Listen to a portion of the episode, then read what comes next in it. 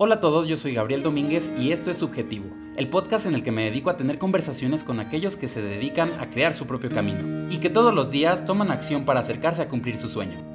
Todo esto lo hago con la intención de conocer sus experiencias y otras maneras de pensar, para tratar de encontrar las herramientas, los aprendizajes y la inspiración que necesitas tú para tomar decisiones y dar el siguiente paso hacia adelante. Yo veo este podcast como un viaje en el que voy a tener la oportunidad de conocer a personas creativas. Y como desde niño he tenido el gran interés por la música, he decidido empezar por compositores y distintas personas que aportan creativamente en este ambiente. En este episodio entrevistaré a una persona eh, de la cual he aprendido mucho y espero que sea una entrevista que disfruten y que nos permita conocer un poquito más sobre él. Si quieren comentar algo sobre el programa lo pueden hacer mediante el Instagram arroba subjetivo podcast. Desde el año 2011 fue bajista en Sunset, con su banda ha tenido la oportunidad de compartir escenario con bandas como Allison, Siddhartha, Soy Suspenso, Aurum, Sputnik, Car Accidents, Thermo, entre otras. Y con Sunset ha grabado dos grandes discos, Cartas sin remitente y Veneno para Hadas. Les presento el cuarto episodio de Subjetivo con Bufón, desde la sala de mi casa en la ciudad de Aguascalientes. Vamos a darle.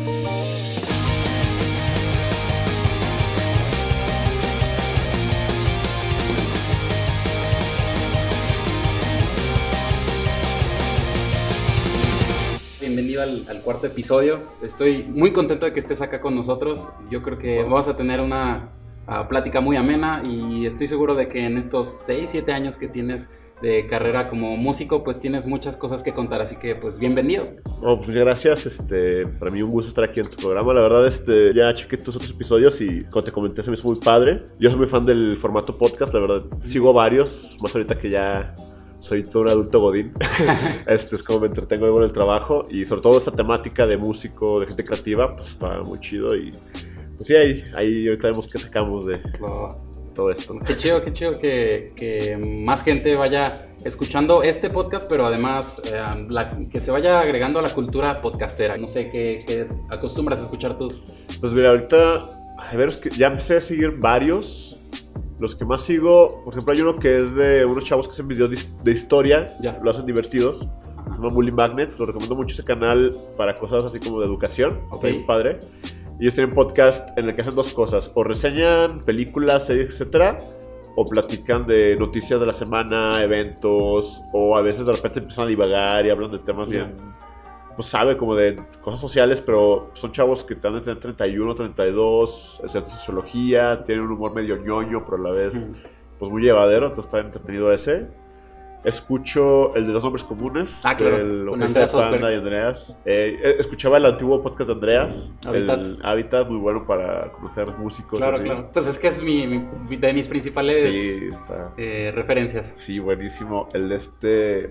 Luego escuché entrevistas de este chavo que, también, que, se llama Creativo. Su... A Roberto Martínez. Ey, he escuchado varios episodios, no lo sigo tanto, pero está, está muy bueno otro? Tengo varios, que últimamente he escuchado. Me gusta mucho buscar sobre todo de cine, de reseñas de series, este, películas, pero con gente que no es crítica, sino gente que es fanática más bien y que lo platica. Este, músicos, hay uno del vocalista de Silverstein, una banda canadiense de post-hardcore, y él entrevista a vocalistas. Y le llama The Lead Singer Syndrome, que es como esta cosa de que creemos que los vocalistas siempre están acá súper creídos, súper. como de una, forma particular, y como que discuten muchas cosas pues como alrededor de eso y alrededor de lo que son las bandas y el negocio de la música, entonces está muy interesante por lo mismo. Y digo, por ahí tengo otros, no me acuerdo, pero últimamente he metido a muchos que son este, con temática más social, este, discutir cosas con un enfoque más progresista o feminista o cosas más pues, en torno... Que, más disruptivas, que tengan algo que ver como con, pues, dar un punto de vista, ¿no? Y no solamente con la con, con, con la gente. Exacto, como que luego, hay uno que escucho que, bueno, que empecé a escuchar apenas, llevo dos capítulos, pero que es platicar de cine o de series, y desde el punto de vista como que, y analizándolo de un foco social actual, pues. Entonces digo, varias temáticas. Trabajo muchas horas, entonces hay que buscar como... Y, y, está bien chido porque luego, eh, después de trabajar tantas horas, aprendiste y, pues e, es genial porque es como leer un libro, pero no dejas de trabajar. Exacto, sí. puedes ir caminando, manejando. Exacto, y no es como la radio que luego tienes a estos programadores que solo están motivando y, hablando de cualquier cosa, ¿no? De lo que vieron en Facebook ese día. Sino que como que son temas específicos, entonces a veces o aprendes algo, o aprendes algo ver de un punto de vista que no habías pensado tú. Y son discusiones muy padres porque te imaginas tú con tus mejores amigos hablando de esa manera en un bar, por ejemplo. Sí, Entonces, sí, está muy divertido. Sí, es la principalidad. Este Y, formato. y todo esto sumado con la colaboración de la gente que nos escucha, entonces pues creamos una buena comunidad de gente que critica algún tema de relevancia y pues se, se vuelve algo Sí. chido y que pues que pensemos un poquito más allá, ¿no crees? Sí. Bueno, yo ya di un poco de introducción eh, acerca de bueno, lo, que, lo que has hecho, seguramente me ha faltado más, pero ¿cómo te defines tú? Ni siquiera sé, o sea, sé que eres bufón, pero ni siquiera sé cómo te llamas. Sí, este, mi nombre completo para que luego se, luego se sorprenda la gente. Me llamo Pedro Alberto González Encarnación. Ok, Dicen que tengo nombre de telenovela, claro. este, de la chona. pues soy ahorita, pues, soy ingeniero, eh, mecatrónico, eh, me dedico en general a, pues, a la industria y todo. Y pues como dices, pues, soy bajista ya desde el 2000... ¿Cuándo empecé? 8. Once. Desde el ocho. Sí, empezamos. En prepa, fue cuando empecé en prepa. Ujú. este, a- con la inquietud de hacer una banda, este, con uno de mis mejores amigos, este, Oscar, que se toca en, en Sunset también, es el guitarrista principal. Este, con él empecé y tuve la inquietud de... Porque éramos muy fans de... Se de la música, pero tenemos una amiga que era medio punk y nos juntábamos siempre saliendo de la prepa a su cochera, este, nos gustaba estar ahí, pues así que de vagos Ya. escuchando, luego ya nos ponía el celular, música, lo que sea. Y yo ahí conocí mucho de la escena. Yo empecé a escuchar música así más, como siendo fan de la música punk, digamos, entre comillas, con la banda, con la escena nacional de esa época. Entonces empecé mucho a escuchar División Minúscula, Finde, Illinois, Claro. todos esos este, clásicos para mí ya. Este, y ahí agarré el gusto. Entonces yo tenía mucha ganas de hacer una banda. Empecé, ya tenía clases de guitarra, había llevado de chico un poquito de órgano. Lo poco que sé de teoría musical, lo sé de ahí. Este, medio sé leer notas de repente. No a primera vista, efectivamente, pero ahí puedo defenderme. Y ya que. Y ahí empecé con, con este chavo, te digo. Nos unimos a una banda que ya estaba formada, nomás para un par de eventos de ahí de la prepa. Ok. Y yo como guitarrista, porque pues es como que lo que agarras rápido, ¿no? Porque Sí. en, la, en la escuela te dan guitarra. y no, no te dan bajo. No, qué feo. porque fíjate que estéticamente siempre me ha traído más el bajo. Se me hace más bonito, el- Ok. no sé, más... Más interesante. Sí, no sé por qué. Este... Y así empezamos, este, luego ya íbamos para salir de la prepa. Esto fue, cuando empezamos ya a tocar bien, fue en quinto semestre. Y te digo, fueron yo tres, cuatro eventos una fiesta para recaudar fondos para la graduación. Muy padre, por cierto, aquí en Bosques. Ah. Este, y cuando ya salimos, dijimos, no, pues hay que darle ahora sí bien el proyecto que queremos hacer con la música que queremos hacer. Y yo le dije, ¿sabes qué? Como que la guitarra está padre, pero siento que, pues no sé, no, no, tal vez no es lo mío. No quiero decir que me aburrió, pero tal vez sí no me veía como guitarrista. Y dije, pues mira, vamos a ocupar bajista. No conocemos a ningún bajista, así que yo me cambio al bajo. Y agarré el, el bajo y empezamos a buscar gente que quisiera tocar este, música, digo, como la que nos gustaba, pop punk, este, un poco con, digamos, emo, Sí. rock alternativo, esas influencias. Y ya fuimos encontrando gente y se, se hizo la primera alineación de lo que se llamaba The Sunset Radio. Así Ok. empezó Sunset Sunset Red. en 2008, que duró con ese nombre yo creo dos, tres años. Ya en 2011 fue cuando cambiamos el nombre a Sunset y es por eso que siempre contamos de ahí la historia. Porque no hay, no hay página oficial de, de Sunset Radio. No, pero en YouTube, si te metes al, al canal de Sunset, ah, no me acuerdo si está privado, pero tenemos un Bueno, par de, de sencillos que, que, fuera, que eran parte más bien de Sunset Radio. Era otro vocalista. De hecho, ahí nomás somos Oscar y yo somos los únicos que, que quedaron de esa época. Y era un sonido un poquito más. Pues ahí sí era más directamente pop, tal vez. O sea, sí era también este, como pop punk, pero era un poquito más poperón. Y alguna canción que era más alternativona. Digo, hay como 4 3. Y es lo único que queda de, de eso, yo creo. Tenemos MySpace. Ah, mira. Esos ben- benditos tiempos del MySpace. Más chidos. Sí. Bueno, de hecho ahorita se me viene a la mente, no sé si has visto la película eh, Scott Pilgrim contra el mundo, sí. que es una película donde el protagonista es un bajista. Sí, y yo creo que si me preguntan, es mi película favorita y ni siquiera tiene tan buena historia. Bueno, o sea, es que está basada en un cómic Ajá.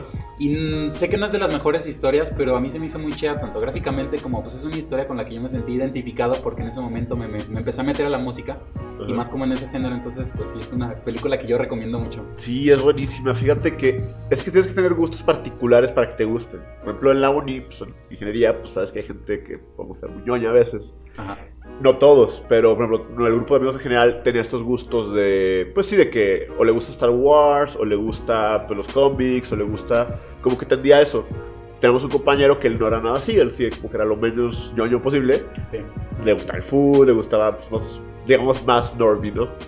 Este, a él fue el único, yo creo, del grupo que no le gustó la película. O sea, creo que tienes que tener un background muy... O que te guste algún tipo de videojuego. Claro. o- porque juega mucho con esto de... Por ejemplo, cuando... Hay una escena muy particular cuando está, va, al- va al baño Ajá. y se ve la marca de... Sí, chingón. o cuando agarra otra vida y... Entonces alguien que, que le gusta todo eso, como que ve las referencias. Sí. Y es más para eso, alguien que no esté metido en nada de eso, sí, no le va, no le va a agradar mucho. No, no creo. Y la pelea de bajos es buenísima. Ah, sí, contra 3, contra el número Sí. 3. Sí. ¿Era 3 o 2? Bueno. Era-. Sale- O sea, en general las peleas son muy buenas. Sí. Y este. Sale Capitán Marvel. es la ex novia de. de Scott Pilgrim, la que canta. ¿En serio? Sí. De No hecho, fijado. y fíjate que no sabía, pero ella tuvo una pequeña carrera de cantante. Y la quisieron hacer como Hilary Duff. La neta no están muy buenas las canciones, pero canta bien, no está todo chava. Y yo me sorprendí porque no se parece. Pero ya luego que No. me puse a leer dije, ah, chisale de Scott Pilgrim. Y está en par esa canción. Me canta con su, con su banda, que es la que tuvo éxito. la chava. Eh, bueno, cambiando totalmente Sí, de sí. tema, quiero ver si tienes alguna opinión con respecto a la difusión del rock en México. Bueno, tanto en Aguascalientes como en México. ¿Cómo ha sido tu experiencia saliendo por primera vez de gira o ya una vez establecidos como Sunset? ¿Cómo, qué, qué te ha parecido? ¿Cómo los han recibido? Y los medios de Ajá. comunicación, la gente. Pues, bueno, aquí hay mucho que decir porque, a ver, primero tengo que empezar a contar. Sunset empezó en una época en la que sí era muy duro ser una banda de que no fuera de metal en Aguascalientes. Digo, sabemos que en Aguascalientes el metal es Claro. el género yo creo que, que nunca va a morir. Y aparte, por tener seguidores tan fieles, yo creo, siempre va a estar presente, ¿no? Y nos tocó empezar una época en la que había mucho, sobre todo deathcore, era lo que había por todos lados. Que yo creo que al final nos empapamos un poquito de tocar con puras bandas de deathcore y fue cuando empezamos a querer meter cosillas más loquillas. Ajá. Este, entonces cuando empezamos, eh, había del lado independiente siempre va a haber quien te va a querer este, promocionar si eres un buen proyecto, si sabes vender muy bien lo que estás haciendo y trabajas bien. Siempre va a haber quien lo haga porque hay gente que detecta que hay un vacío y lo llena de alguna manera o de otra. No siempre son los mismos géneros, pero siempre va a haber en la escena independiente, de alguna manera va a estar. En esos tiempos, cuando te platicaba, estaba Mexicore, que ellos subían, tenían su propio dominio, subían demos de bandas, obviamente todo esto hacia el lado del metal y el hardcore, pero incluso nosotros nos llegaron a subir, por el hecho de que teníamos gritos de repente, teníamos algunos breakdowns, elementos así, nos llegaron a compartir incluso. Entonces yo siempre he sentido que en el, lado independiente va a haber siempre de dónde te puedas promocionar. El problema es que es muy difícil desde ese lado llegar a la gente que no está metida, o sea Ok, sí. nuestra escena en general, ya sea metal, alternativo, indie, este, pop punk, punk, lo que quieras, eh, la gente ya tiene que estar muy metida ahí para, poder- para realmente encontrarte.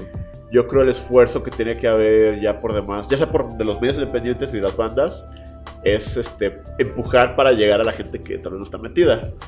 Pero siempre hay que entender eso, que, que a nuestra escena pues sí va a llegar la gente que ya está buscando algo diferente o algo más. Entonces digo, sí hay, sí hay apoyo, sí hay difusión, pero te digo, solo dentro de ese ámbito. Ya si hablamos de algo más mainstream, sí no hay mucho no hay mucho de donde puedas agarrar difusión. Puedes que hables con un periódico local, te hagan una entrevista, te van a poner en la sección ya sea de sociales o en la sección de eventos así como una tita pequeña y realmente no va a trascender a mucho más, este, creo yo. Entonces, tú lo que puedes hacer con todo eso, o sea, es importante sa- tratar de obtenerlo, porque siempre es importante tener este, donde puedas. Siempre claro. tú agárrate donde puedas. Eh, te sirve para hacer un buen portafolio, buen press kit, lo que sea, y seguir insistiendo. Tú siempre tienes que estar aventando la barrera para allá, para allá, para allá, para ver que a alguien le interese. Igual a alguien que no es parte de esta escena, pero ve, ah, yo tengo este amigo que veo que comparte, pues de que lo publicó en el periódico, que salió en tal página de internet, de repente en la radio lo mencionó alguien porque pues, está padre. Esa persona, si bien no le gusta esa música, igual se recomienda a alguien que conoce que sí, y así te van a conocer más gente. Sí. Entonces te digo, este, siento que no hay mucho, y tal vez ya no va a volver a ver nunca, ¿eh? ese apoyo por parte del mainstream. Porque pues, internet ya es un free for all, o sea... ya, sí, era lo que te iba a decir, que ya, ya hay mucha competencia y, y la, la misma gente eh, lo puede ver como bueno, pero también como malo, porque pues ya te llegan de todos lados y puede ser que te llegue una opción y con esa sola la rebotes. Sí, es como decimos que ya tanta información hasta nos afectó en el hecho de poder recibirla, porque no sabes qué filtrar y qué no. Sí.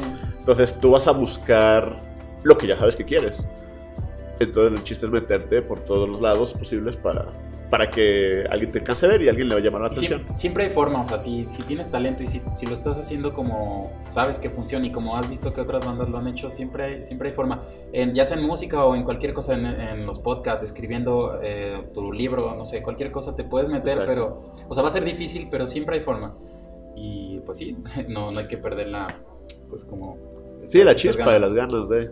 Oye, ¿qué, ¿qué opinas tú con.? No, no sé si has visto que otras bandas están sacando un sencillo y luego otro sencillo y otro sencillo y no sacan el disco completo. ¿Cómo ves ese.? No sé, José Madero, no sé si has visto que hace Sí, sí, eso. sí. Eh, el mismo. El vocalista de Tungas, Andrés Canalla. Aldo, eh. Pues la verdad es que ese es el futuro. O sea, ya dejándonos de romanticismos, los discos no funcionan. O sea, la generación que viene, la generación que somos ahorita, ya no tienes ni el tiempo ni la atención para ponerte a escuchar un disco de 40 minutos. O sea, no, no siempre. Si lo escuchas es porque ya te atrapó y lo quieres y está ahí. Pero para un artista, o sea, para agarrar a un artista nuevo no te vas a poner a escuchar su disco entero. ¿Qué era lo que pasaba antes? Pues antes, para empezar, tenías poca variedad, mucho menos. Tenías estas recomendaciones que te hacía Rolling Stone, la tele, la radio. Entonces, solo había como cinco bandas a la vez, digamos, por ejemplo, que realmente decías son las chidas, son las que existen, son es lo que me recomiendo escuchar. Y tenés tu Discman o tu Walkman, depende de qué Sí, época sí. haya sido. Y pues lo escuchabas porque ibas, pues, sé, via- viajes largos, este, pues para entretenimiento, lo que sea. Ya no es así, ya tienes tantas cosas de qué hacer, hay tanto, ya no ocupas este, ser la gran banda para tener difusión a nivel mundial, entonces ya hay mucho en donde agarrar. Entonces, ya no podemos pedirle a la gente que realmente pierda una hora de su vida con nosotros. O sea, la gente tiene. Es lo que dice, decían los Ramones cuando decían de su primer show que duró, dice que tocaron como, no sé, 20 canciones en 10 minutos, ¿no? Que decían, es que la gente tiene cosas que hacer, tiene una vida que vivir, no vamos a imponernos a que pierdan su tiempo nosotros. Este, entonces es lo mismo, yo creo que ya el futuro es, pues mira, este es mi proyecto, ahí te va una muestra. Ahí te va otra, para que te quedes con las demás. Ahí te va la que sigue. Y ya al final, para el fan, pues mira, aquí está mi disco, es una edición especial. Te lo voy a dar con fotos, te voy a dar un, un empaque chido. O te lo dejo de recuerdo, o sea, de souvenir, te lo dejo lo más barato que pueda hacerlo, te lo voy a hacer lo más barato que pueda para que tú llegues al show.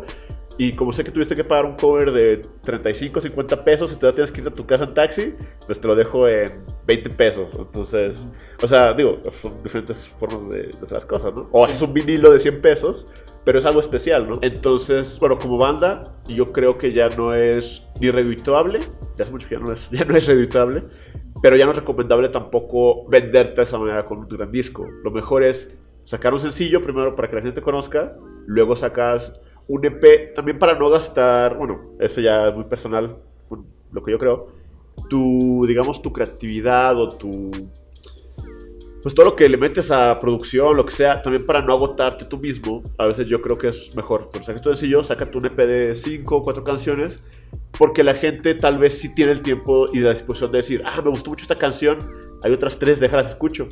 Y eso no te cuesta tanto. A decir, ah, tiene una canción chida y las demás son otras nueve. Híjole, déjame ver cuáles son las buenas y aquí el aleatorio. Y tal vez de repente él tenía ganas de escuchar algo bien movido y la segunda es una balada y como que dice, ah, deja mejor que escuche otra cosa. Sí. Y ya ahí tienes tu oportunidad de convencer a la gente. Este, ya el que te va a comprar un disco es porque es muy fan o es coleccionista. Entonces, o le haces algo muy especial para que neta valga la pena, o se lo haces como souvenir para que no le cueste nada tenerlo y quiera apoyarte. Porque, bueno, al menos en nuestro género, pues muchos son chavos de, digamos, 15 a, pues ya veintitantos años. No todos van a tener recursos para realmente gastar en ti. Y, pues, si van a gastar en ti, mejor que gasten en una playera o algo que les dure más, ¿no? Sí. Entonces, Quisiera que me platicaras, yo creo que con esto también tienes mucho tema de conversación. tus inspiraciones, ¿cuáles son tus bandas favoritas desde que empezaste en la música y en este momento cómo, ha cambiado, cómo han cambiado tus gustos? No, pues sí, siempre cambio, siempre tengo una nueva banda favorita. Digo, están las de cajón las que dices, ah, bueno, esta tal vez ya no es mi banda favorita top número uno, pero ahí están mis top 20, top 10, ¿no? Este, pues mira, ahorita se me ocurre Green Day. Ok. Gran bajista, Mike Dern, de los mejores yo creo. Blink-182 obviamente. Este manejó pues también un muy creativo y aparte su tono de bajo se me hace excelente. Y son bandas muy energéticas las dos. Este más Paramore antes me gustaba muchísimo. Ahorita todavía me gusta, pero ya no los considero como banda favorita. Sus primeros dos discos me gustan muchísimo. Eh, The Clash es una banda de punk. Que sale en, en la película que decíamos, una canción. De, ah, hijo, ahorita no me acuerdo. Bueno, va a salir en este momento.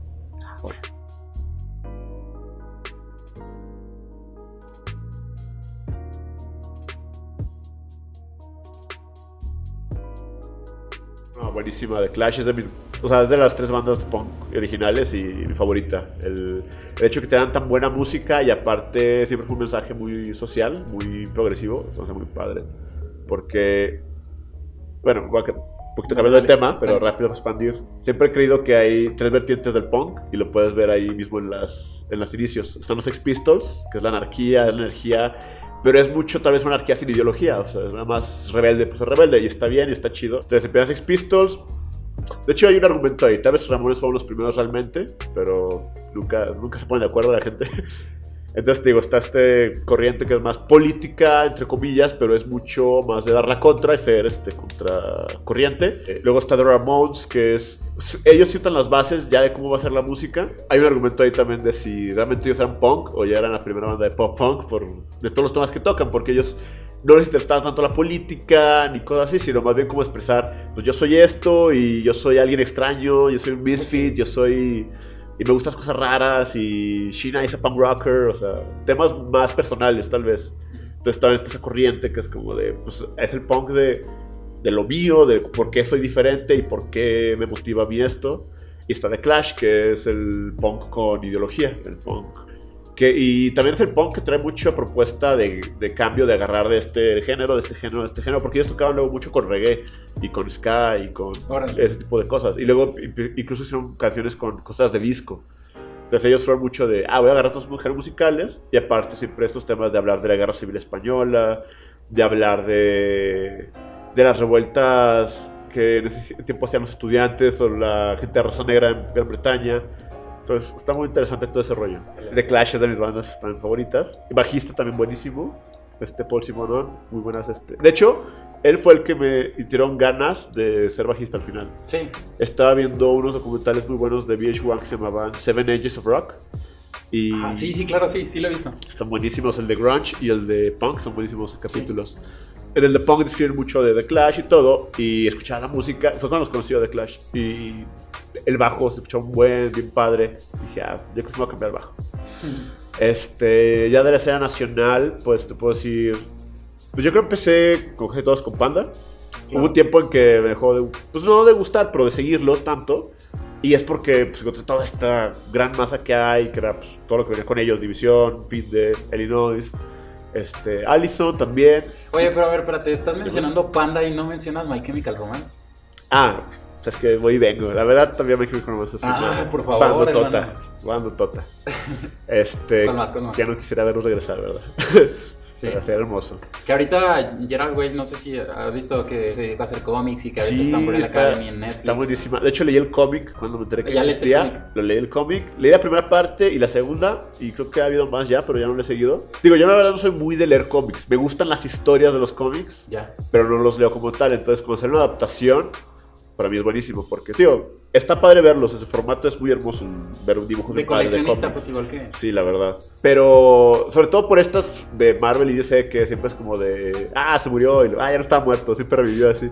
Me cansa mucho eso, entonces leo sagas muy específicas. Por ejemplo, la de Civil War, si me la eché. ¿Qué otras? Pues he leído algunas, ¿no? Algunas de X-Men. X-Men es una excelente historia porque toca estos temas sociales mucho de... escondido, ¿verdad? Pero tengo muchos de estos temas de racismo y de xenofobia, etc. Entonces, ¿qué estamos hablando? Ah, Umbrella Academy. Sí. Eh, me gusta mucho ver adaptaciones. Watchmen, una gran película. Este, la de 300, también una novela gráfica. Buenísima No, no sé. historia. Sí, de hecho, copiaron mucho cuadro por cuadro lo que pasa. Este, el cómic, es muy padre. Entonces, digo, My Chemical Romance es una gran banda también. Pues mira, en general, géneros favoritos. Me gusta todo el rock en general. Hay algunos que no escucho mucho. Por si me lo pones, lo voy a escuchar, está padre. Pero punk, pop punk, emo. Este, yo creo que es lo que más, ¿no? De la avanzada regia y todo lo que vino después de ellos. Es como que también de lo que más me gusta. De la escena actual, te puedo decir que son las favoritas.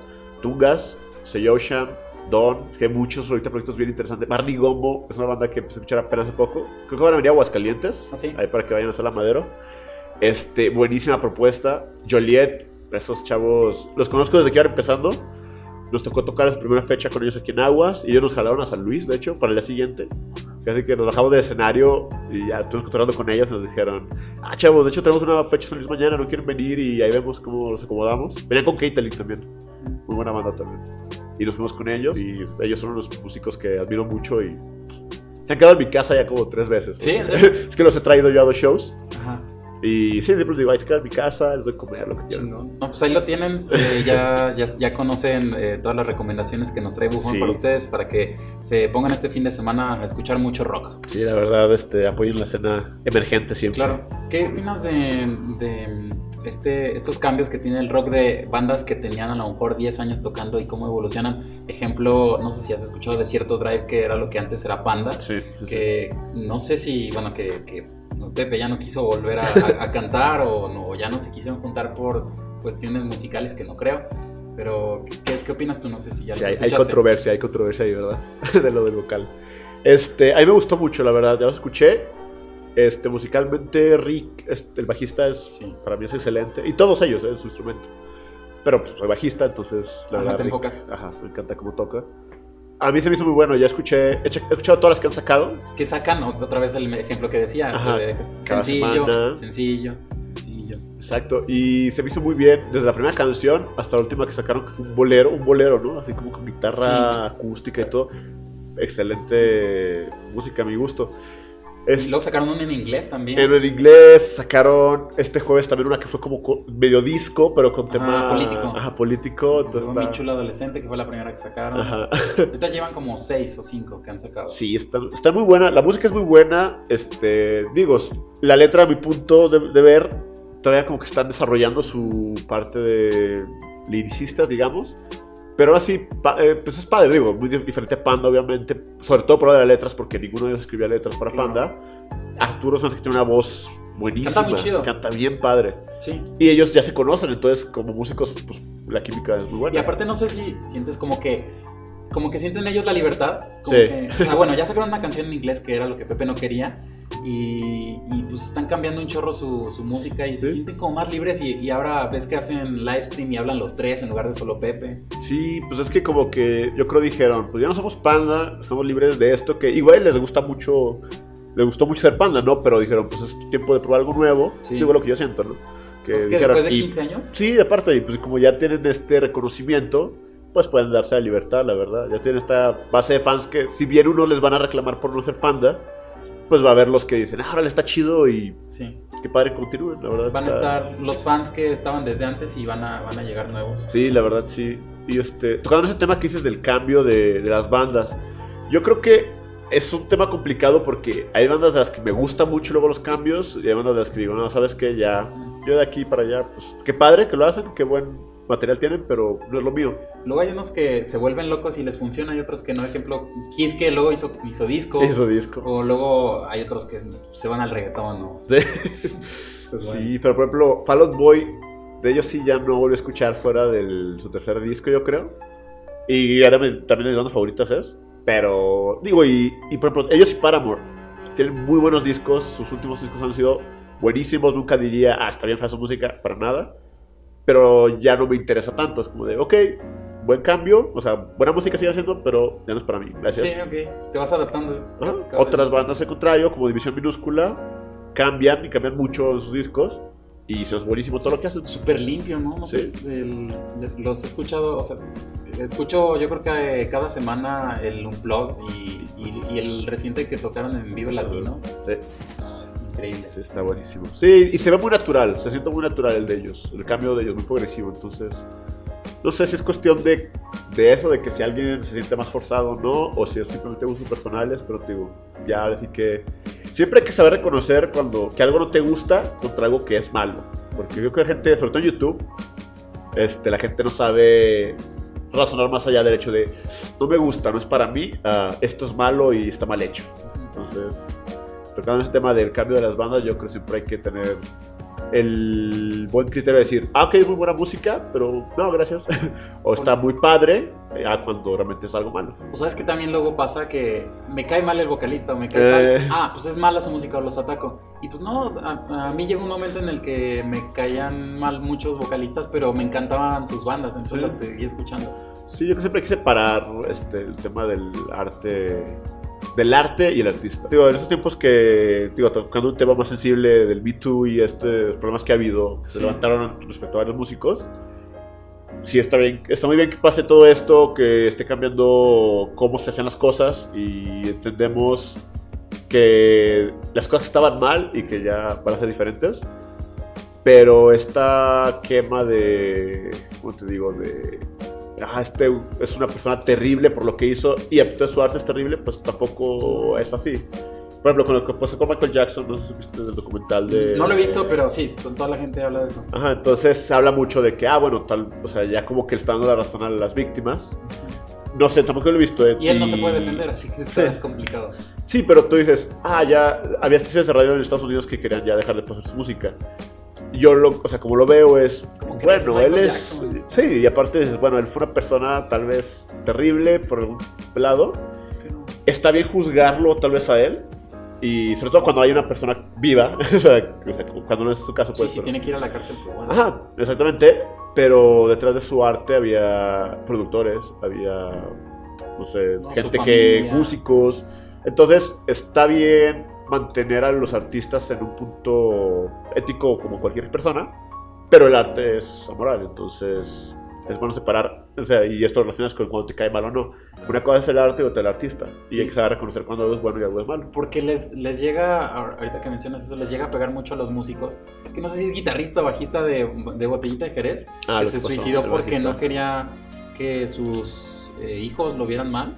Ajá. Y pues qué complicado, ¿no? O sea, digo, puedes vivir con eso o puedes decidir quitarte la vida. Sí, sí, digo, ahí un tema muy complicado en que lo malo es que no sabemos si, o sea, qué fue lo que pasó realmente, o sea, al 100. Este, sabemos que está esta acusación, este, anónima y lo que sea, tal vez fue cierta, tal vez no, pero... Y sí, como tú dices, a una figura pública le afecta más, digo, cuando sí es, qué bueno que pasa, Sí, Este, hay que darles el beneficio de la duda. hay que darse ¿no? el duda siempre. Cuando pasa con directores de cine, cuando pasa con cosas así, siempre hay que tener en cuenta que el arte es otra cosa y aparte hay mucha gente que no solo la, esa persona estuvo involucrada, sino hay mucha gente detrás que yo creo que está orgullosa de su trabajo. Digo, hablando de películas, por ejemplo. Sí, Entonces, claro. Bueno, ¿qué opinión tienes que poca gente comparte contigo? que, híjole, a ver. Mira, el, yo creo que más común con el que me topo es cuando mencionan que algo era mejor antes. Yo creo que La la, nos- nostalgia. ajá, la nostalgia es muy engañosa siempre. Y es bonita, la nostalgia es padre reflejarla en el arte, en las películas, es muy padre, es- te da un sentimiento bien chido, la neta, cuando te hacen sentirla, empatizar con la nostalgia. Sí. Pero es peligrosa siempre. Hay una película muy buena de Woody Allen que se llama Medianoche en París, creo que es de Woody Allen. Ah, claro, sí, sí, sí la vi. Sí, y tiene una frase muy cierta. Ahorita no me acuerdo de la frase, pero te hace mencionar esto de que es esta persona que añora el pasado en Francia y como eran los escritores antes y que decía que la bella de la Que edad de se enamora oro de una actriz o algo así. se enamora de una diseñadora, creo que también siendo diseñadora ella y Ajá. ella también, o sea, pero eh, porque viaja al pasado. Sí. Y luego la chava también quiere viajar al pasado porque ella estaba enamorada de otra época. Y es cuando él se da cuenta que, pues es que todos vemos con nostalgia el pasado que nos tocó vivir. Decimos que era mejor por esto, ¿no? Y dice, pues es que era mejor en algunas cosas y en otras no. Entonces, siempre cuando la gente dice, no, es que era mejor antes la música, o es que antes era mejor la sociedad, o es que era, pues no, la neta, en muchos aspectos hemos avanzado mucho, hay más herramientas. simplemente todo tiene su lugar, su tiempo y, y hay que aceptarlo más bien y hay que aprender a ver lo que en la actualidad es bueno y lo que en la actualidad es malo y tratar de cambiar al respecto. Este, y digo, la nostalgia es muy padre, es un sentimiento muy chido sentirlo a veces y que te hagan empatizar con él, pero siempre hay que tener los pies en la realidad, porque es muy peligroso. Hablando también de esto de la nostalgia, creo que Sunset era un, eh, o, o, es una banda que tiene letras eh, referentes a, a, al amor perdido, o bueno, al, al, desamor. ¿Qué canción es una que tú pienses que, que te llegaba a ti mucho? Cruz Sunset, eh, fíjate de una que me gustaba mucho es del tercer disco, también no paradas, se llama Este no es un final feliz. Esta escribió nuestro guitarrista Pinto, eh, que por cierto es vocalista de, del nuevo proyecto que tengo que es este Reptar Attack. Él, él escribió y no sé en qué estaba pensando realmente cuando escribió la letra él, pero a mí se me hace muy padre como le interpreto mucho como que habla de esta vida que tú vives y que vives rodeado de personas con ciertas aspiraciones o ciertos sueños que para ti no son muy auténticos o reales o que al menos en ti no aplican. Entonces dices que a veces por dejarte llevar pues por lo que te dice la gente que debe ser, pues lo sigues y te das cuenta que eso no es lo que quieres y que es, no sé, como que no es lo tuyo y es muy falso tal vez para ti y buscas otro camino. Para mí es de las que más este, me gustan en ese, en ese aspecto. Y había otra del primer disco que escribió nuestro ex guitarrista, el que, el que estaba antes se llamaba Mane. Un saludo, si me llega a escuchar. este, que se llama Tercer Domingo de Junio. Eh, Dijiste las dos que mis favoritas, yo creo. Sí, esa, pues bueno, el tercer domingo de junio es cuando celebramos en México el Día del Padre. Ajá. Y esa canción, creo que él se la dedicó a una amiga este, que tenía problemas con su familia. Y hay una parte que dice, bueno, que hablaba sobre que nunca le, le había creído en ella. Y dice, pues ahora mírame, ya, pues ya crecí, pues, o sea, no importa lo que pienses, o sea, yo ya crecí, ya fui yo y, y pues ya soy yo. O sea, no te necesité básicamente. Sí. Entonces, este, siento que hay muchas personas que viven este tipo de situaciones, entonces es padre hablarle a alguien de, de este tipo de temas, ¿no? Por ejemplo, yo en Sunset nunca he escrito tanto, o sea, tengo un par de canciones, de primer disco tengo una, eh, son tres discos, por cierto, los de Sunset, Ah, solo que, que hubo un este, problema con el segundo. Te puedo, te puedo contar ahorita si quieres. Sí, dale, dale. Este, el segundo hice alguna canción, pero ya no, deja, no la que dejamos para, para el final, entonces esa se perdió. Y la tercera, del tercer disco tengo dos. O bueno, una que presenté las bases y ya entre todas las vamos, y, la, y otra que sí es mía. Yo cuando hago letras no suelo hablar mucho de amor ni de desamor, como que tiendo a evitar esos problemas, digo, esas este, temáticas. Eh, no porque no me gusten, se me hacen muy buenas las canciones, las son las que más sientes, yo creo, ¿no? Porque todo se puede relacionar con eso, todo les ha pasado algo que tenga que ver, ¿no? Pero me gusta buscar temas que tal vez no se tocan, tocan tanto y me gusta tocar temas como de... que me hayan hecho sentir en algún libro o en alguna película, algo así. Por ejemplo, ahora para Reptar estoy escribiendo un poco más y tengo una canción que habla de crecer en tu ciudad, ver las cosas pasar y ver cómo todo está cambiando según vas creciendo, ¿no? Otra que habla de lo que es ser alguien que está trabajando en un trabajo de 8 a, de 8 a 6 Uy, ¿cuánta gente y no estar, sí, la neta, y que tenía hasta las otras aspiraciones y encontrar esa forma de volver a sentir pues, felicidad en algo que tal vez, o sea, cuando estás en un lugar que tal vez no quieres estar al principio, ¿no? Este, y vamos a tocar temas digo así, de ya sea crecimiento personal o de temáticas muy específicas que no tienen que ver necesariamente con una relación amorosa. Entonces, este, por eso yo creo que el tercer de junio, que no tiene que ver tanto con, al menos sentimentalmente, de una pareja, tal vez me llama mucho la atención por eso.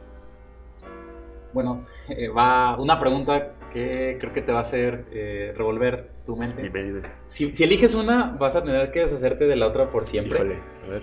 La música de Inglaterra o la música de Estados Unidos. Bueno, el rock de Inglaterra o el rock de Estados Unidos. Ay, Dios. O sea, de, de un lado tenemos Queen, Rolling Stones, Sí. The Beatles. Sí. Por el otro lado tenemos. Green Day. Ay, es que siento a veces que las bandas clásicas. Digo, yo no sé mucho escuchar tanto rock clásico porque me gusta, me gusta muchísimo, pero siempre me estoy buscando lo que sigue, lo nuevo, o cosas nuevas, ¿no? Incluso buscando al pasado para ver esto fresco, ¿no? Entonces tiendo a evitar luego mucho las que ya todos conocen. Digo, las quiero conocer siempre para saber de qué va todo, pero siempre trato de buscar lo que hay alrededor de ellos. Ok. Este, pero aún así siempre he sentido que las de Inglaterra como que siempre te dan un sonido más, no sé, más cool, algo, no sé.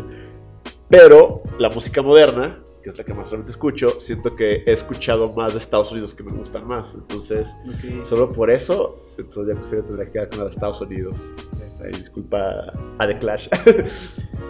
Bueno, Bufón, ahora vamos a pasar a la segunda parte de esta entrevista. Son preguntas breves, eh, Sí. no, no hay respuestas correctas o incorrectas.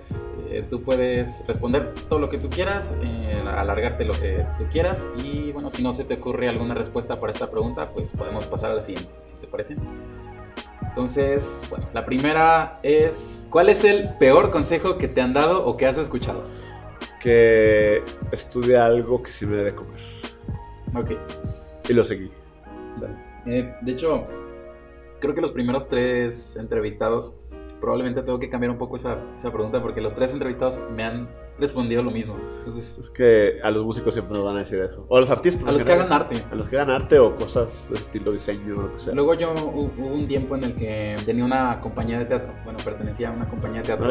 Era difícil porque nosotros hacíamos todo, actuábamos, man- manejábamos presupuesto, los vestuarios, el maquillaje, las fechas y, y había unas que las regalábamos o incluso salíamos poniendo dinero. Sí. Entonces es, Sí, es sí, complicado, pero pues todo por eh, el amor al Amor, arte. Sí, la verdad.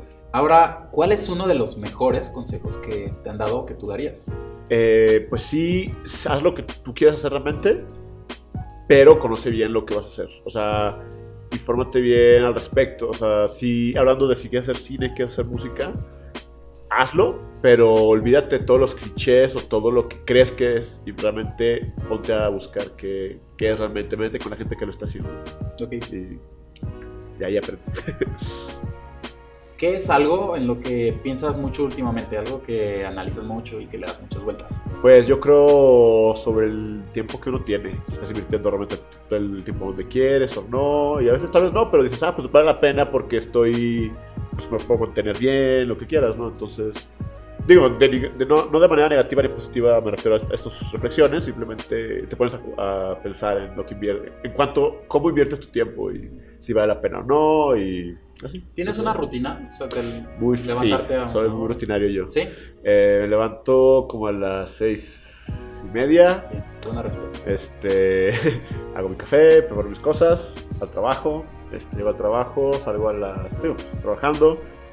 De hecho, casi que hasta rutinariamente pongo los podcasts a cierta hora. O sea, escucho música y a las 12 o a veces a la 1 pongo los podcasts. Ok.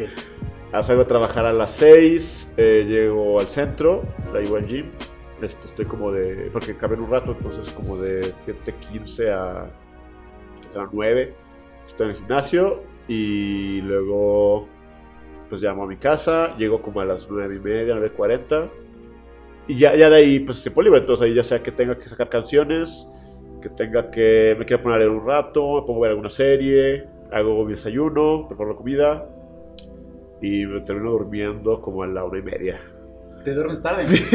Sí, o sea, no sé por qué, ya llevo como dos años seguidos que mi resolución de año nuevo es dormirme antes de las 12.40. O sea, bueno, la siguiente pregunta es, ¿qué es algo que la gente no sabe de ti y si supiera le sorprendería? Eh, estuve en escuelas católicas desde el kinder hasta la universidad.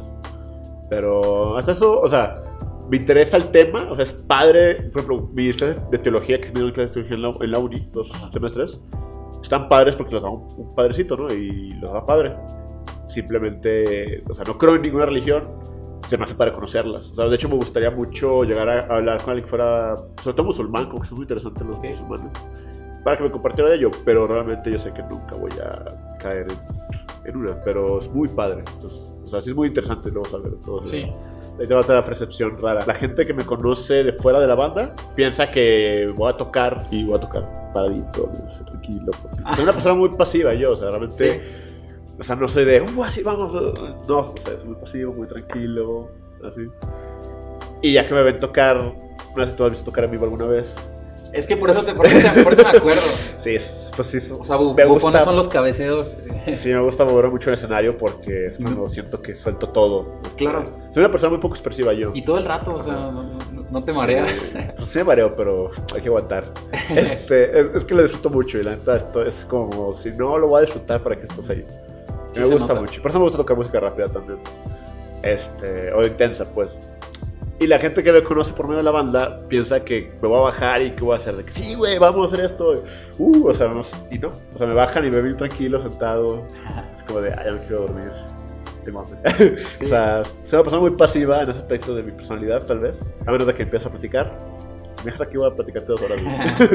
este, o, digo, o en el escenario. O sea, digo, porque vamos a sacarlo todo ahí. Entonces, yo creo que esas son las cosas que me conoce la gente por un lado o por el otro y sorprende de cómo soy en, el- en otra faceta de la vida. Ok. Libro, película, disco, que te haya marcado. Complicados, ¿eh?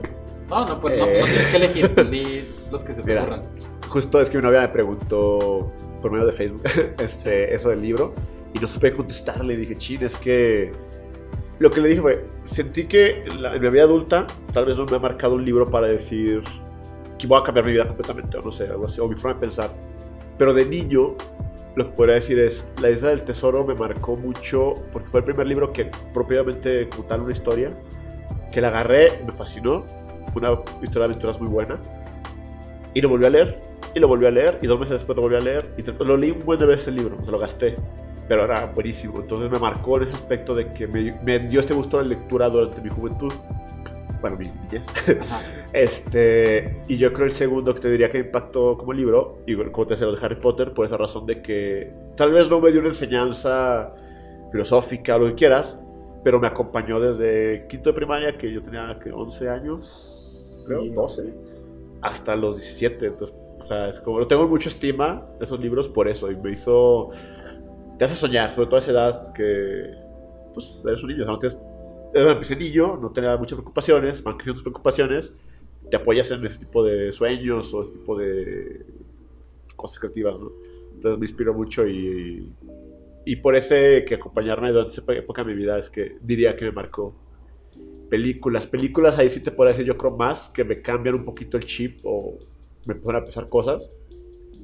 Te voy a decir varias por momentitos este, que fueron. Por ejemplo, en la universidad me pusieron El Señor de las Moscas No. y yo creo salió. Yo creo gor- nunca he sido tan impactado de una película. Sí, no manches, es que fue cuando vi. Pero es que no La sé si... maldad, es una ajá. película muy viejita, sí podemos decir Ajá, spoilers. Sí, sí, es que. Sí, spoiler, ahí va. si no, párenle o algo. Es que están estos niños que se pierden en, la, en una isla sin adultos, entonces se hacen como salvajes y quieren hacer una sociedad, pero no funciona. Entonces quieren hacerla muy organizada de lo que sea, pero los típicos cazadores, los machos alfa, se separan y quieren vivir a sus Se reglas. hacen como dos bandos, ¿no? Ajá, los que eran más civilizados, que estaba este niño que era como más tranquilo, y su amigo que era como gordito y más intelectual también.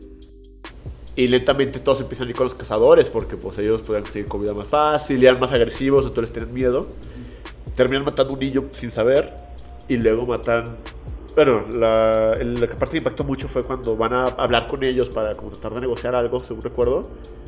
Y a uno como que con tanta tranquilidad le avienta una piedra pero gigante encima Sí. y ves como el niño está hablando, está haciendo su argumento y de la nada cae la piedra y ya. Ah, no. A mí me impactó muchísimo, es como de, o sea, la vida es tan frágil, para empezar, por un lado, de que estaba hablando y de la nada se cayó, o sea, ya cayó y murió, lo que sea. Y él nunca se dio cuenta que iba a morir, o que sea. Y aparte, como que la maldad que puedes verla reflejada tan... Hasta en los niños. Ajá, pero incluso fue una maldad tan desinteresada, como que le valía. O sea, ya ni siquiera es un, ah, tengo un plan porque tengo una justificación. No, es como de, es- fue por ser maldoso, que sea. Me impactó mucho. Salí de la película si, si no podía, no sé, pensar en otra cosa. Entonces digo esa. Me gusta ver muchas películas que le dicen coming of age, que es de crecer, de cuando cumples 18 años, o cuando cumples tantos años, o cuando sales de la uni, o sea, estos cambios de vida. Y una que se llama It's Kind of a Funny Story, no sé cómo se llama en español, pero es de un niño que, un chavo de 15 años, que siente que tiene muchas presiones en su vida y él piensa que se quiere suicidar. Y digo que piensa porque se da cuenta que realmente estos pensamientos no los tenía él, sino que los había moldeado, no sé, como que él los tomó, pero realmente eran ciertos. Incluso lo que hace es que un- una noche le entra desesperación y se interna en un psiquiátrico. Porque es que creo que me quiero suicidar. Y lo internan. Y digo, suena muy fantasioso porque dice- le dicen, ah, sí, es que la, la sección de adolescentes está ahorita en remodelación, entonces están juntos los adultos y los adolescentes, cosas que nunca harían en un hospital. Sí. Pero hay un desarrollo de este personaje en el que se da cuenta que todos estos problemas era porque quería hacer cosas que realmente no quería hacer y no le importaban tanto, pero era esta percepción de la vida que tenía. Y cómo el cambio a la adolescencia le trajo estas presiones que no existían antes. Y el final es hermosísimo porque empiezan a decir frases muy padres y acaba cuando él dice, como diciéndote, solo respira, o sea, solo vive. Y digo, no sé ahorita qué otra te podría decir, pero este tipo de películas son las que me llegan a marcar. ¿Viste? Es que ahorita estoy buscando, no sabes si era Ronnie o Donnie. ¿Viste Donnie Darko? Uf. de Hablando de perder la percepción de la realidad. Sí, fíjate que cuando me, me, han preguntado cuál es tu peor miedo en la vida, yo creo que mi peor miedo será perder la percepción de la realidad. O tener algo como el, Alzheimer, que es ah, similar. O sea, como que dices, es que lo destroza a la gente muy feo. Y sí, Donnie Darko es una película buenísima. Es de mis favoritas también. Este tipo de películas me gusta mucho, fíjate. ¿Cuál es una de las lecciones más importantes que te han dejado tus papás? Yo creo el seguir luchando lo que sea que llegue. siempre pues, adelante, buscar lo mejor para los que te rodean o sea, hacer sacrificios necesarios a veces.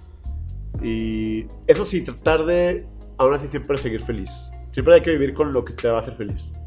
Este, por mucho que a veces este, tengas que dar algo por una persona, siempre pregúntate si va a seguir siendo feliz después de eso. Si no, mejor tal vez es tiempo de estar en otro lado. Entonces, siempre hay que buscar la felicidad propia, porque si no, no vas a poder darse a los demás bien importante, que es algo que a lo mejor a simple vista podemos pensar que es algo obvio, pero tenemos que escucharlo diario porque sí se nos va la, la onda varias veces. O sea, bueno, tenemos los ejemplos del el papá de Michael Jackson. Luis Miguel. El papá de Luis Miguel. que yo no vi la serie, pero ya vi los memes, entonces vi la serie a través de memes. Ya lo entendiste. Entonces, eh, sí, hay, hay, papás que se vuelven locos y, sí. y pues siempre, siempre uno tiene que pensar eh, cómo es educado, cómo, cuáles son los estímulos que recibe de la sociedad, de sus amigos, de los medios de comunicación, pero también cómo educa a las personas que, que lo observan, ya sea, o sea, si está uno en medios de comunicación o si tiene primitos, sobrinitos, hijos. Eh, tiene uno que pensar si está haciendo bien las cosas, si está diciendo las cosas correctas y... ¿Qué impacto creas? Sí, siempre hay que ser, hay que ser bien conscientes y, y preguntarse si, si, si, uno está loco. Porque, Principalmente porque el que está loco nunca se va a preguntar si está loco. Entonces, pues es una señal de que estás sano. Que puede parecer innecesario, pero no está, de más, nunca está de más. ¿A qué persona me recomiendas que entreviste para, la siguiente, para el siguiente episodio? ¿Y por qué? Pues. Pues, ah, bueno, si puedes poliar, pues ya sé que vas a entrevistar a una gran amiga, entonces dale, dale. ahí te voy a recomendar a Moni, este, de la escena local. Yo creo también te recomendaría a... Ah, pues mira, también a, Pinto, que es este parte de, como te decía, de Reptar Attack y de Sunset. Él es un muy buen compositor, es un gran compositor y te hace canciones así. Sí. Para sacar, así le fluyen. Un prodigio. Un prodigio, la verdad. Entonces, en mi casa, este Jesús de Music Room, Achui. Ay, no, no Él este, lleva mucho tiempo tocando, tiene sus salas de ensayo. Te voy a recomendar a él. Eh, Cody, que también es parte de Reptar Attack, pero es ingeniero de sonido y es este, grabación, producción, todo muy bueno. Y bueno, mira, hay una. Es que hay una chava que sigo, bueno, que tengo en Face, que digo, no, no, la conozco, más que no me la conocí porque nos invitaron a un evento que era, creo que para apoyar un proyecto que tenía ella. Ajá. Se llama Ana Valiente, creo, y es de cine. O ya este es eh, también a... Es que solo conozco por el nombre de Noise. Es tanto... Grababa también música. Tocaba en, una, en un proyecto que se llamaba... Ahorita no se cómo se llamaba, pero es como electrónico. Okay. Y él también se dedica ahorita mucho a edición de cosas de cine, de audio y de cosas de cine. Entonces, igual a ellos te puedo recomendar. La siguiente eh, parte de la entrevista, pues ya es la final. Quiero que veas eh, algunas, unas poquitas fotos. Quiero que me digas qué te hacen sentir, qué no es como el como de psicología, sino de figuras así extrañas, sino ¿qué, ¿qué, te traen a la mente? Por ejemplo, esta, que si nos puedes describir qué es. Es este, la portada del último libro que hizo J.K. Rowling, que no sé si ella lo hizo enteramente o se prestó para la, el desarrollo. Eh, se llama Legado Maldito, el, el de Harry Potter. Es la historia de, del hijo de Harry Potter y me trae muy buenas memorias porque me hizo emocionarme de que, ah, es una nueva historia de... Y pues justo eso, me, trae como que buenas... Bueno, lo leí, me gustó, no es igual que los demás, pero sí me trajo un buen sentimiento comprarlo, la verdad. La siguiente es esta. Esa, uff, pues este, diversión. Es la foto de un dinosaurio. Bueno, la botarga de un dinosaurio fue durante la grabación del video de Reptar. Y la verdad nos la pasamos muy bien. Este, Fue muy orgánico, la verdad, el video, porque sí hicimos una fiesta como tal para poder filmar las escenas y ya no le decimos a la gente, a ver, gente, venga para acá un ratito para. Entonces, la verdad, nos divertimos mucho grabándole y pues. Sí, la verdad, me, me da sentir diversión. Eh, pues, ¿Qué puedo decir? Pues amor y. Tal vez or- y orgullo, yo creo, porque, digo, sea lo que sea que este. que ha pasado en la historia de Sunset, este. Digo, porque hemos tenido este, altos y bajos. Eh, estoy muy orgulloso de lo que hemos hecho. Todas las personas que han participado, porque han pasado ya varias personas por Sunset. Este, y creo que somos un gran equipo, somos un buen equipo y mis mejores amigos siempre han estado ahí. Esa es mi favorita. Híjole, no, pues esa es igual diversión y relajamiento porque estábamos en Sayulita, fue un viaje con mi novia. Me enamoré de Sayulita, la verdad. Quiero regresar, este, me encantó. O sea, porque pone que Puerto Vallarta sea una playa un poquito más lujos. Digo, poquito, sí, sí, ¿no? Este, no es la más lujosa, pues, pero o sea, padre. Pero es que Sayulita tiene algo bien especial. Y Sayulita es como más natural, ¿no? Como- es más natural, es más un pueblo mágico. Es pueblo mágico. Eh, yo conseguí este hospedaje en como tienen como estos hoteles medio más improvisados. Sí. Pero, ¿sabes? Una ciudad. Está llena de perros callejeros, bien tranquilos, bien padre. La comida es riquísima. Y sabe, el ambiente se siente muy padre. Y el mar es riquísimo, la verdad. Me, gustó mucho estar ahí. Y ahí fue el 16 de septiembre. Ah, Por eso traigo viene el sombrero. Ajá, el sombrero. Estoy yo, perdón. Estoy yo sentado en una hamaca con un trago en la mano. Creo que era vodka con arándano. Este, sí. Aguas, está peligroso. Y pues sí, la verdad la pasó muy bien ese viaje. Pues este, amor y esperanza. Este, sí, yo creo que eso es la mejor. Eh, es una foto yo con mi novia en la feria universitaria de la UA. Creo que llegamos.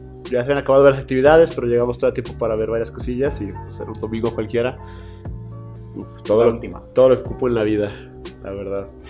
Es una foto de mi primer bajo. Bueno, no, no te creas, no es mi primer bajo, es como mi tercer bajo. Pero es el bajo que hice mucho tiempo con Sunset. Es un este, Squire Precision Bass blanco. Me gusta mucho. Lastimosamente ya cambié de gustos y ya prefiero el jazz. Ahorita tengo un jazz negro. Este. Y mis Converse, que son mis este, calzado por elección. Hoy no traigo. pero siempre uso Converse y me ha gustado mucho. Y esto refleja. Y quise reflejarlo en esa foto como que. Tu estilo de vida. Mi estilo de vida. Puro punk rock, puro rock.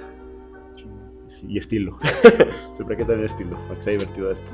Sobre todo en, en estos momentos frágiles del punk. Ya de sé. Las buenas costumbres se han perdido.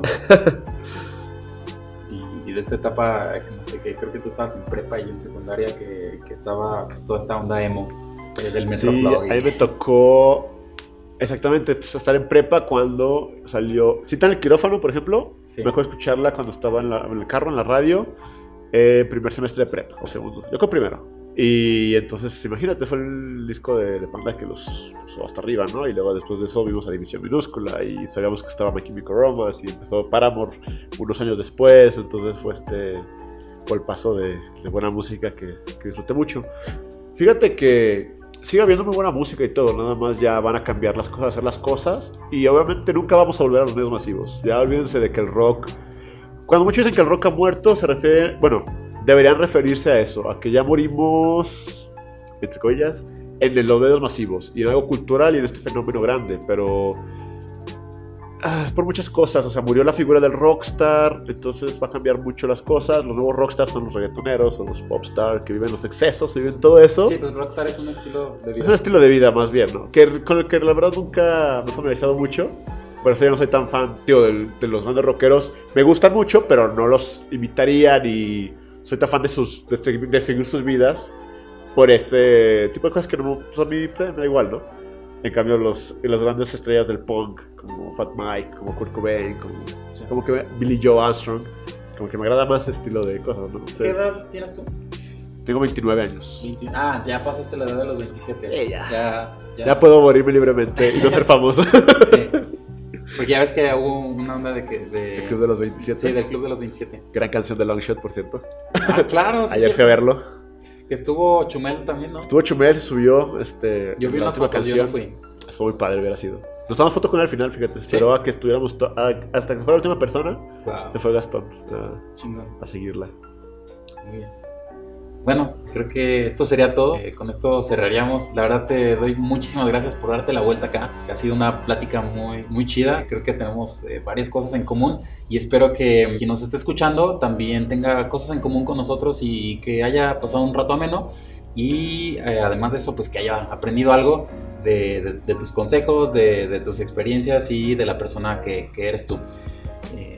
Espero que pronto puedas volver a contarnos sobre tus nuevos proyectos y pues bueno, eh, eh, no sé, ¿quieres agregar algo? ¿Dónde no, podemos pues, seguir? Agradecerte para empezar por el, digo, para empezar por el programa, está muy padre que tengas esto. Es muy bueno que haya gente que le interese dar difusión a gente que el tema en general, digo, yo siempre voy pues, por la música, porque soy músico, pero todo, ¿eh? O sea, está muy padre que le des lugar a escritores este, de cine, lo que sea, está muy padre el podcast. Eh, gracias por tenerme aquí estoy de acuerdo, la plática está muy buena y créeme que tengo muchos temas para hablarte todavía cuando quieras. Me dices, soy fan del cine, fan de la música, entonces, y de libros, entonces, cuando quieras hablamos de lo que quieras. Chingón. Y este, pueden, sigan a mis proyectos. Ahorita toco tres bandas, por cierto. Tres. Tres bandas. Este, con Sunset, todavía. Pronto sacaremos una sesión en vivo de tres canciones con nuestra nueva vocalista. Este, nos pueden seguir ahí en Sunset MX en Instagram y Sunset AGS Facebook. Igual busquen Sunset en Google y los encuentran, con Z, ¿eh?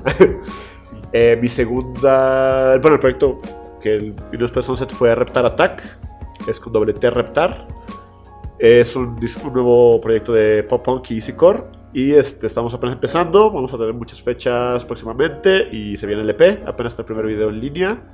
Búsquenos como Reptar Attack. Igual en Instagram y en, en Facebook. Es un nombre más único, entonces es más fácil que nos encuentren. Y la banda a la que recientemente me incorporé es In Eyes of Harriet. Es una banda de metalcore, muy chavitos los chavos, muy talentosos, muy buenos haciendo tanto el show como escribiendo canciones. Este, ahorita no, realmente no he tenido un aporte creativo ahí, porque soy muy este, recién ingreso y ahí yo realmente no, no, compongo ni nada hasta ahorita, supongo.